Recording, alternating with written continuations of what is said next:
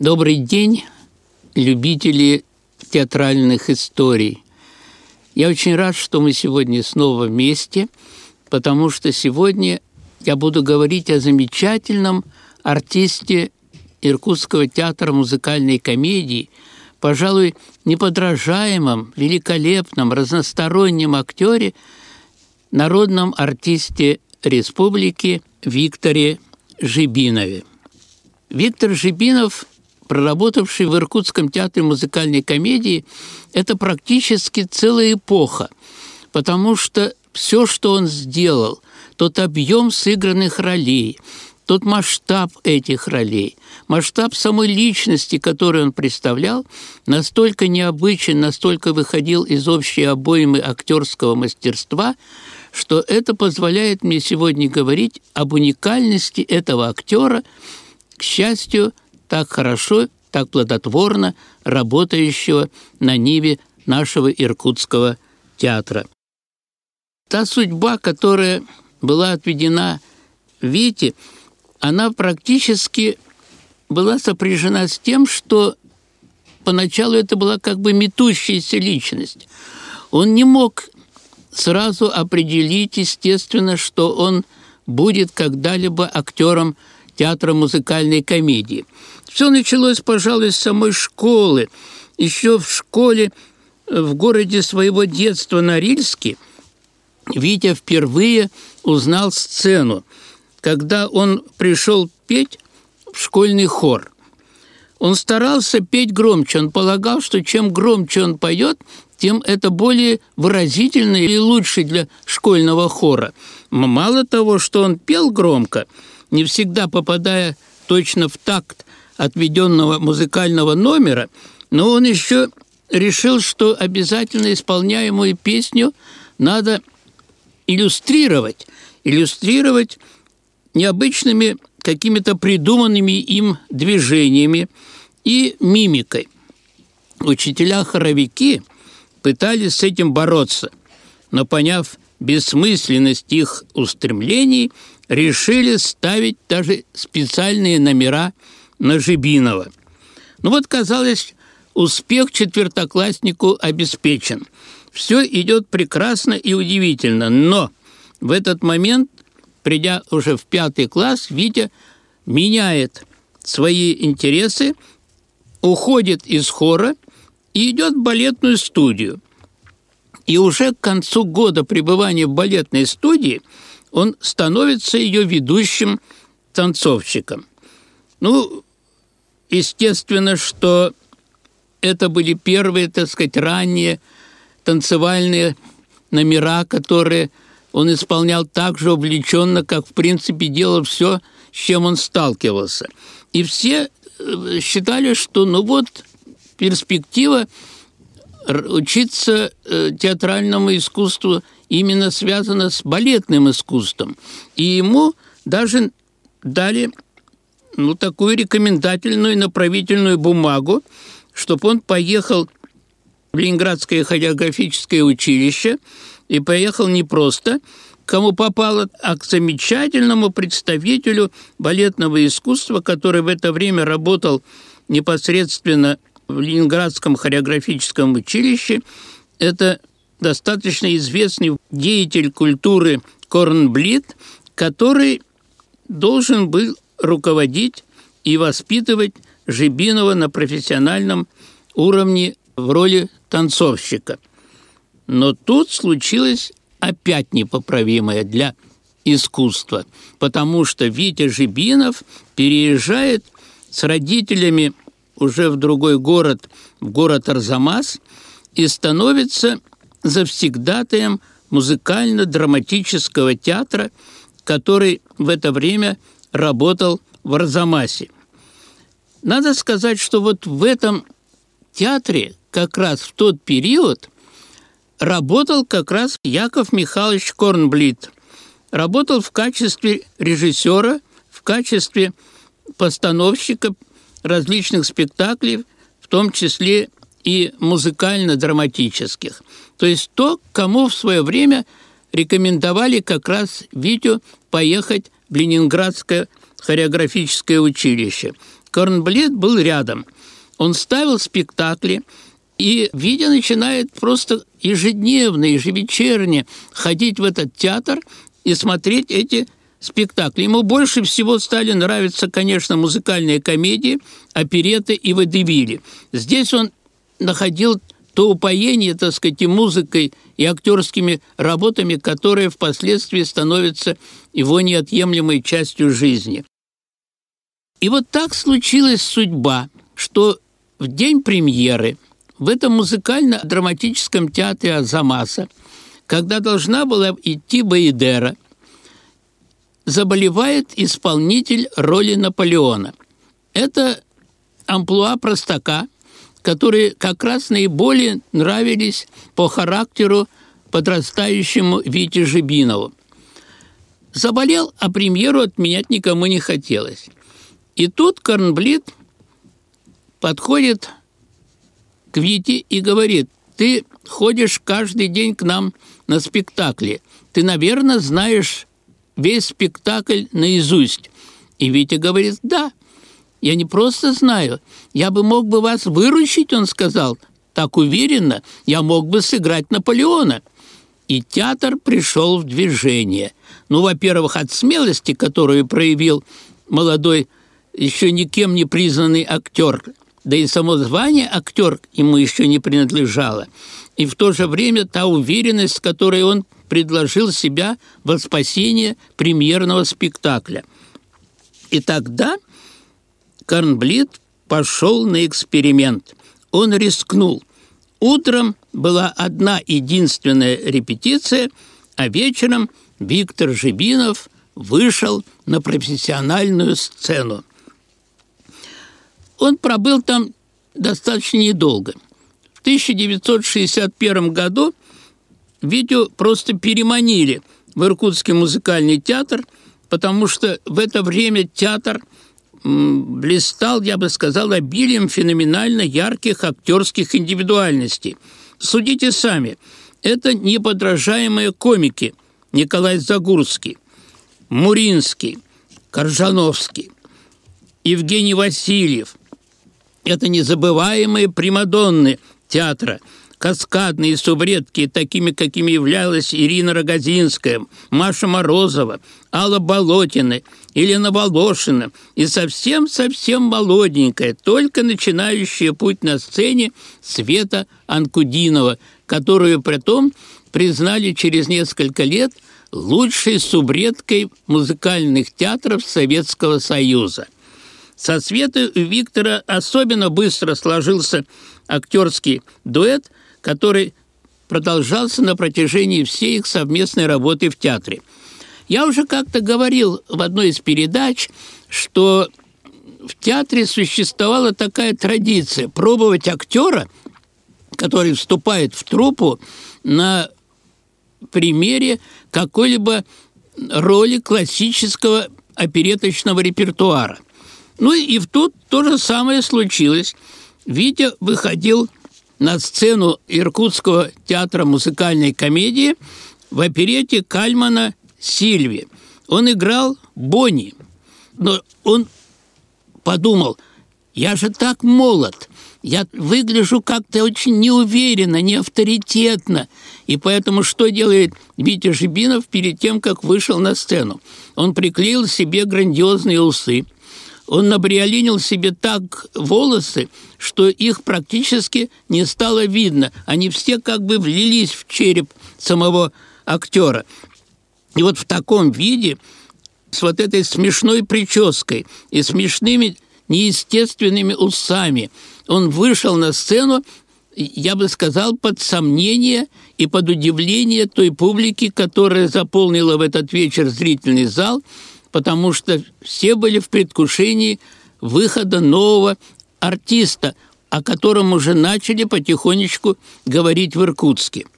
И вот все подумали, что это такое, это неестественно э, вообще, так сказать, в образе Бони, то, что представил Витя Жибинов, и уже начали перешептываться в зале, но в это время пошли каскадные номера, в это время пошли куплеты, в это время Витя Жибинов представил такой фейерверк танца, который был просто совершенно умопомрачительный.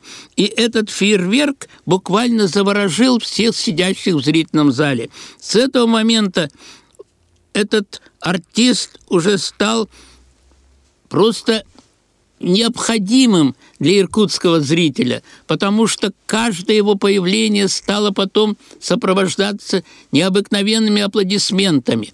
Он научился за сценой еще потом крикнуть, чтоб слышали, что это он идет, и зал разражался аплодисментами. И вот это вот от Бога данная фактура, от Бога данный артистам характер, вот такой необыкновенный посыл какого-то удивительного обаяния, э, вот этот фейерверк чувств, который он выносил на сцену, последующем был совершенно неподражаемый и совершенно ощутимый. Вы знаете, вот такое потом сложилось впечатление после ряда исполненных им ролей, что на сцену, когда он выходил, как будто бы загорались дополнительные лампы, как будто бы включались дополнительные софиты, потому что на сцене как будто бы становилось ярче с выходом Виктора Жибинова на сцену. И эта необыкновенность продолжалась практически во всех его ролях, потому что все, что он приносил на сцену с собой, это было необыкновенно обаятельно, необыкновенно дружески, потому что каждый сидящий в зрительном зале всегда может быть, для него неощутимо, но в то же время обязательно видел какие-то черты характера, которые Витя Жибинов изображал на сцене, они как будто бы походили на то, что присуще было сидящим в зрительном зале.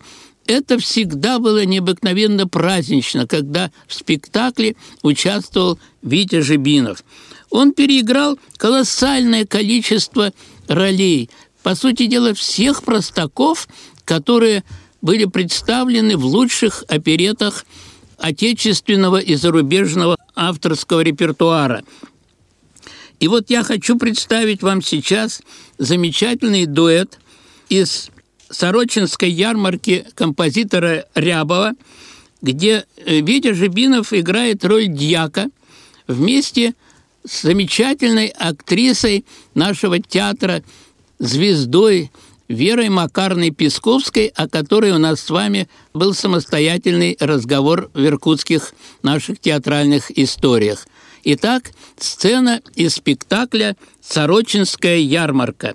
Дьякт Виктор Жибинов, Хивря Вера Макарна Песковская.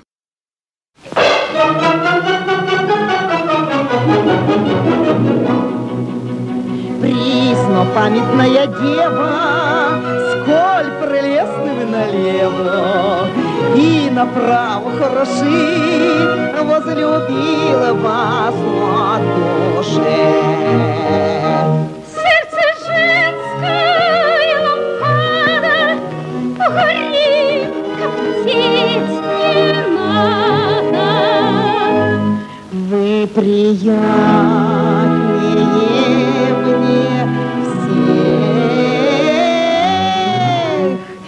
Вы приятны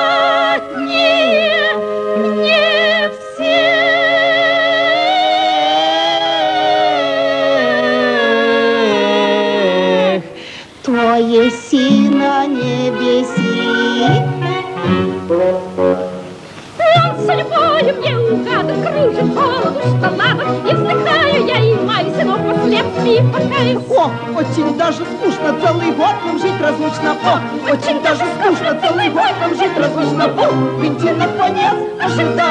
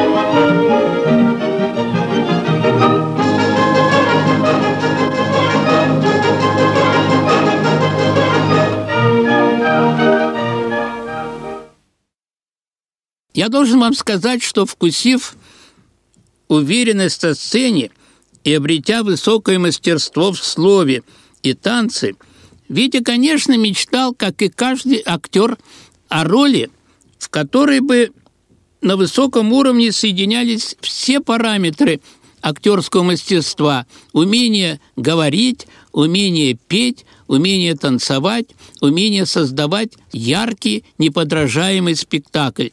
Но надо вам сказать, что, к сожалению, в репертуаре отечественного плана и зарубежных классических оперетах и музыкальных комедиях вот такие масштабные роли практически отсутствуют. Существует определенный классический канон этих спектаклей, и поэтому не всегда можно так в объеме полноценно увидеть тот материал, который можно было бы представить на игру такого масштабного плана. Поэтому Витя Жибинов решил пойти на необыкновенный эксперимент. Он обращается к знаменитому Лопе Давега, к его великолепной пьесе «Учитель танцев», и совместно с местным композитором Бурдоновым создают яркий романтический мюзикл, который поставил в нашем театре тогда еще молодой Ян Сонин.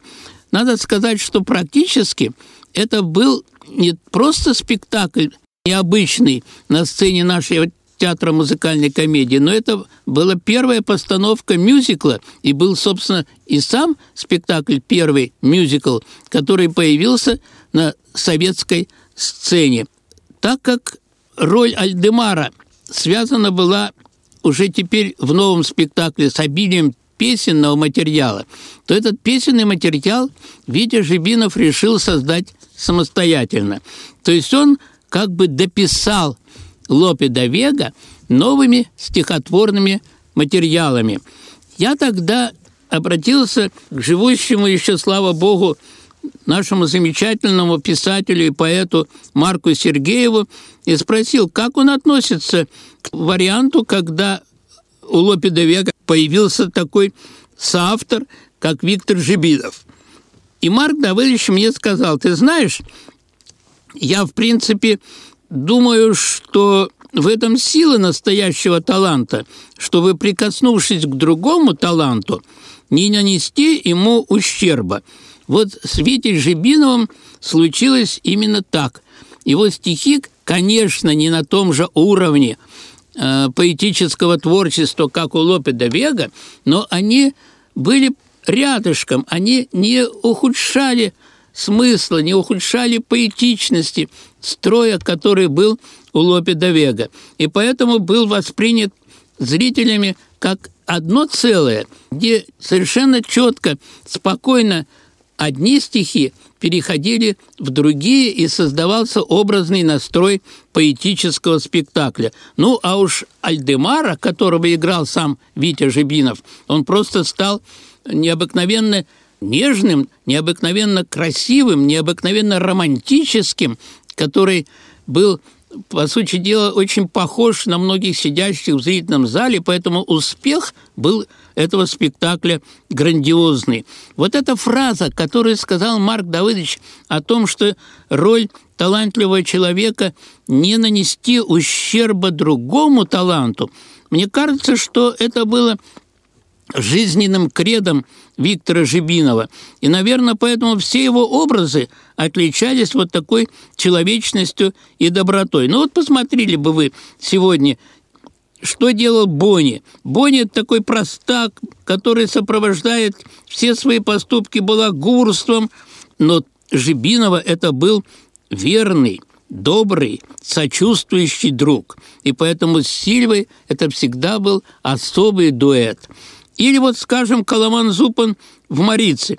Ну, не только, по сути дела, хозяин и король свиного богатства, так было написано и так есть в пьесе, но это отличный малый, способный на большое чувство.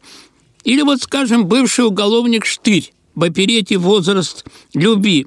Этот вор, этот хулиган, этот бандит медленно, но верно на глазах неуклонно отходит от воровской тематики и превращается в очень хорошего, доброго парня. Жибинову всегда верили в то, что он делал на сцене, потому что он всегда был искренен до максимума. То есть он никогда не старался какую-то внести не твердо выстраданную им черту характера своих героев. Он их всегда осматривал, так сказать, со всех сторон скрупулезно, со всех точек зрения. И поэтому они всегда у него были необыкновенно живыми, необыкновенно действующими. И поэтому все вещи, которые он играл, они всегда были очень яркими и запоминающимися. Возьмем, еще раз вспомним, музыкальной комедии Алексея Кулешова «Желтый дьявол» он играл француза Жабена. Каким он был необыкновенно трагедийным, необыкновенно драматическим по характеру в этой роли. А рядом он играл старика в «Бабьем бунте», ну уж до того неподражаемый, до того необыкновенный, до того симпатичный, до того трогательный был этот старик, что это просто удивительная была метаморфоза актерского мастерства у Вити Жибинова. И он все это сопровождал всегда необыкновенными танцевальными, как тогда говорили бы, крутасами. Уже сколько лет после того, как Жибинов покинул сцену, многие его придумки, многие его находки – то, что называлось жибиновским наследием, неизменно создавало эффект и обеспечивало успех другим уже актерам, которые вот по кусочкам растаскивали жибиновское наследие в последующие годы. Я хочу предоставить вам возможность послушать воспоминания корифея нашего театрального освещения Галины Мельник, которая вспоминает о том, кто такой и что такое был Виктор Жибинов на иркутской сцене. Виктора Петровича любили все. Монтировщики, осветители. Михаил Александрович рассказывал, как ему специально накрывали стол.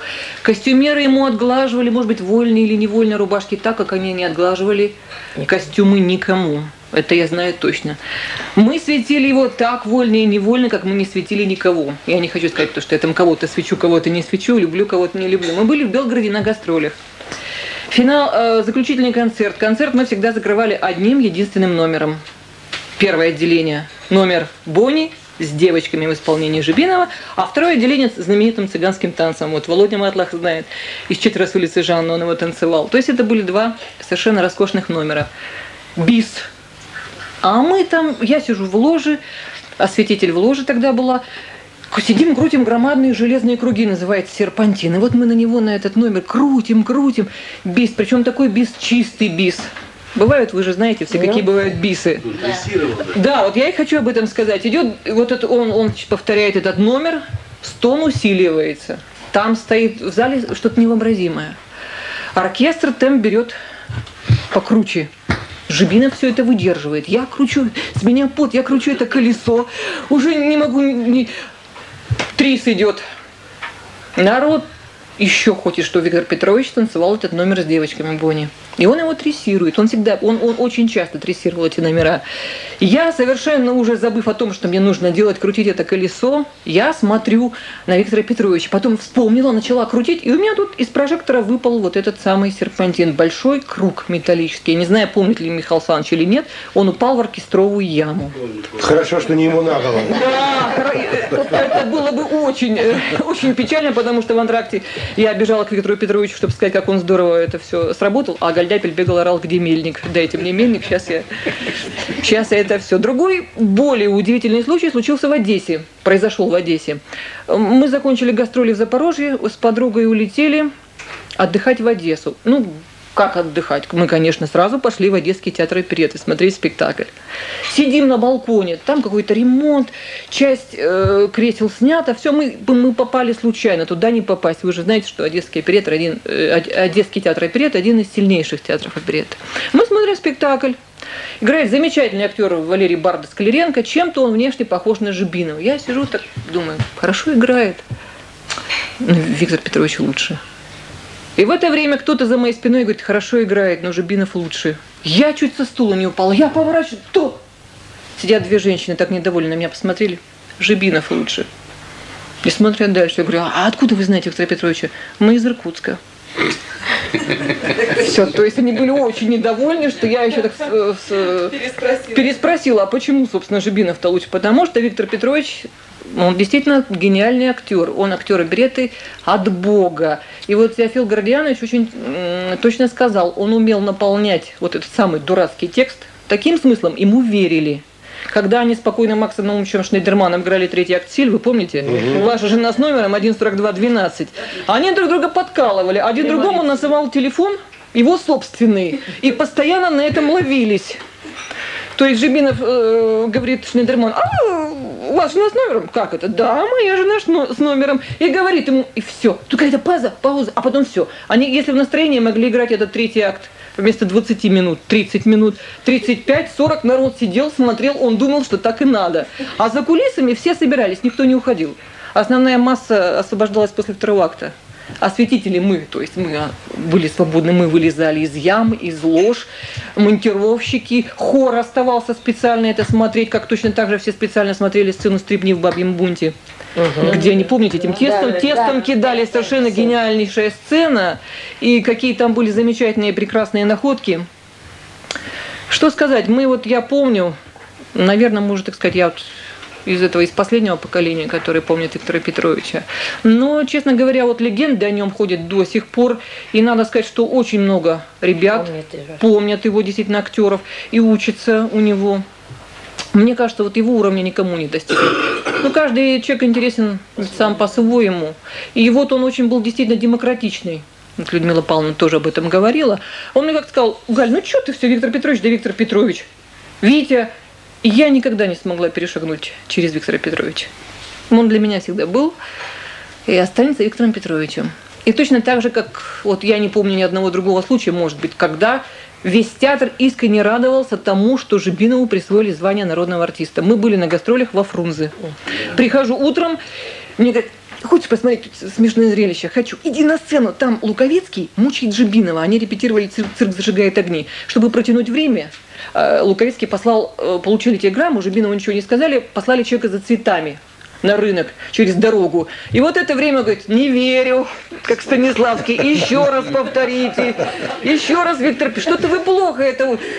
Виктор Петрович уже выйдя из себя налился то, не знаю, налился кровью, в это время пришел нарочный с цветами, и Мирон Ярославович говорит, Виктор Петрович, тут все уже стоят, все укат, э, все просто смеялись от души, потому что все же знали, один Жибинов не знал, что ему уже пришло звание народного артиста. И когда он, конечно, Луковецкий об этом объявил, такое творилось. У меня было такое был. ощущение, что это мне звание дали, вы знаете, народного артиста. Вот честно, у меня не было никогда такой радости. Дорогие друзья, при всем том, что музыкальная комедия, конечно, была прекрасна и в советском варианте, и в варианте классического репертуара, но роли, которые были сыграны Витей Жибиновым, в основном все-таки остались в памяти при его исполнении именно классического репертуара. Я уже сказал, что он переиграл практически все роли амплуа простака в классическом жанре, в классической оперете. И я еще раз хотел бы сказать, что вот все его роли в этом отношении, они были как бы фейерверком – той придуманности, той необычности, той разработанности актерской. И в то же время все это так преподносилось легко, как будто актер создавал это вот все здесь, прямо на сцене, на глазах у зрителя. И эти зрители как будто являлись соавторами этого происшествия, которое разыгрывалось в данный момент на сцене. Я хотел бы вам представить еще один замечательный момент из жизни Виктора Жибинова, он уже стал к тому времени, пройдя эпоху заслуженного артиста, стал народным артистом России и играл, опять же, в классической оперете. Сцену, которую вы сейчас услышите, играют великолепные актеры, которые в то время были кумирами на сцене музыкального театра. Это сцена из спектакля Имры Кальмана Баядера в роли Мариэты Наталья Таланова и в роли Наполеона Виктор Жибинов. Наталья Таланова играла на сцене Иркутского театра музыкальной комедии с 1970 по 1979 года в амплуа субреток и достаточно эффектная была актриса, очень хорошо пела, очень хорошо танцевала. И они создали с Виктором Жибиновым в целом ряде спектаклей неподражаемые, неповторимые дуэты, что я и предлагаю послушать вам сейчас в исполнении их сцене из прекрасной опереты Имры Кальмана «Баядера». На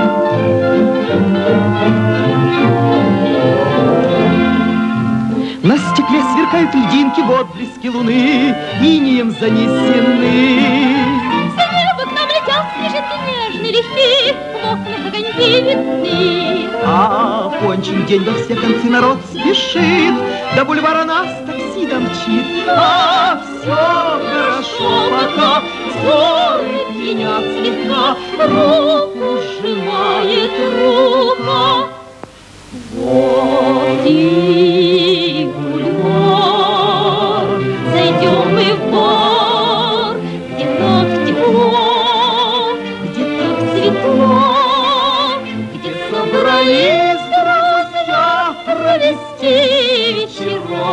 Хорошо к ним зайти на часок. Седой швейцар пустил нас в бар, Веселый гам,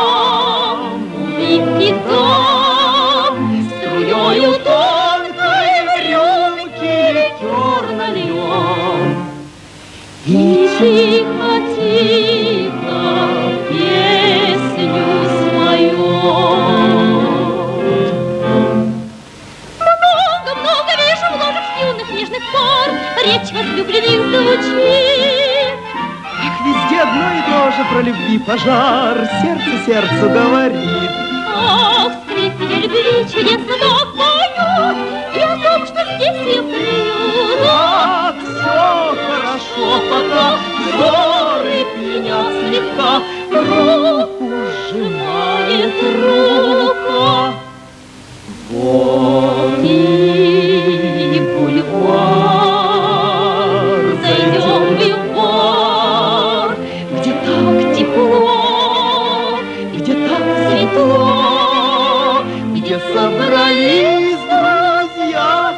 Провести вечерок.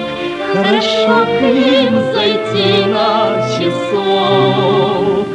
Седой швейцар впустил нас в бар, Веселый гам, улыбки дам, Струёю тонкой в рюмке ликер нальем. И тихо-тихо песню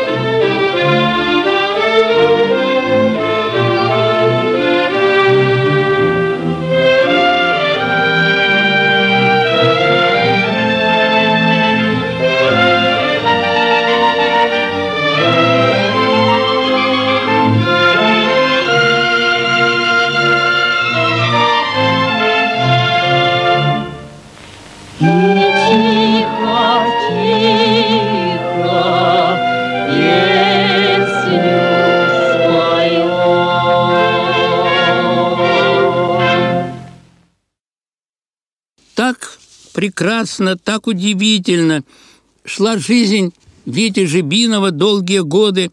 Его окружали эти долгие годы любовь и дружеское отношение его собратьев по театру. Его движение вверх до народного артиста, казалось, идет легко, безоблачно и в какой-то степени даже, может быть, беззаботно, потому что он всегда играл в первом составе, он всегда получал роли первого плана, он всегда их играл так что это оставалось необыкновенным и памятным для всех зрителей, которые в эти годы посещали Иркутский театр музыкальной комедии. Но вот я уже вот говорил, когда рассказывал о Макс Наумовиче Шнейдермане, в театр пришел новый главный режиссер Юрий Иванович Гвоздиков. С его приходом резко меняется климат в театре, взаимоотношения между людьми. Как-то ощутимо стало выползать на поверхность державшаяся до того в туне закулисная мерзость. Стали изгоняться и исключаться из репертуара актеры, позволившие себе иметь собственное мнение. Так вот безжалостно и по-хамски уволили признанного мастера опереты Макс Наумовича Шнедермана, и коллеги были возмущены многие вот этим явлением. Вити Жибинова в то время не было, когда происходила эта расправа над Шнейдерманом. Значит, и когда он приехал с командировки и узнал о случившемся, он возмутился, он ходил по театру и говорил, вы что делаете? Вы кого увольняете? У кого будет учиться молодежь? И тогда Гвоздиков ему громогласно сказал, ты поговори еще здесь. Я не посмотрю, что ты народный, и ты вылетишь из этого театра как пробка. И Витя ушел. Ушел, спасовав перед воинствующим хамством, ушел в глубокую депрессию. Я встретил Витю за два дня до того, как с ним случилось непоправимое. «Ты знаешь, — сказал он мне, — что-то мне стало в театре душно, нечем дышать. Так грустно никогда не говорил признанный жизнелюб Виктор Жибинов. А через два дня случилась страшнейшая трагедия. Он повесился у себя дома, унеся истинную причину своего поступка. Дальше еще было трагичнее, потому что гроб Вити Жибинова не разрешили поставить в театре, и даже у входа у театра тоже не разрешили поставить. И он стоял во дворе его дома у стены грязного сарая. Рядом сидела его мать, шел дождь, и вот в этой слякоти подходили немногие, потому что у входа к этому дому стояли, я не хочу их даже называть по фамилиям, подонки от искусства, которые не пускали любителей театра, которые не пускали его товарищи по работе, чтобы те могли подойти и отдать последний долг Виктору Жибинову. Он лежал в гробу в том фраке, в котором он играл все свои лучшие роли в театре, в классических оперетах. Все это было ужасно, потому что многие стояли издалека и смотрели издалека, и боялись смотреть, и, и боялись подойти поближе на эту церемонию бессовенности. Так уходил из жизни величайший талант Иркутского театра музыкальной комедии, народный артист России Виктор Жибинов. Но он, я так подошел, когда и посмотрел, мне показалось, что для тех апологетов от искусства он и в гробу был страшен, потому что он был актером с большой буквы, потому что его золотое имя навечно осталось в истории иркутской культуры. А те, которые этому страстно мешали, одних уж нет, другие далече. И имена их, к сожалению или к счастью, перестали существовать для истории Иркутского театра музыкальной комедии. А лучший из лучших, прекрасный из прекрасных, великолепный из великолепных, Витя Жибинов, который умел удивительно любить эту жизнь, который умел наслаждаться всем, что происходит вокруг него, который умел заразительно смеяться, который умел находить то, чего не видели чаще всего другие. Тот Витя Жибинов, который для нас остался необыкновенной, замечательной и непревзойденной историей Иркутского театра музыкальной комедии. До новых встреч в эфире!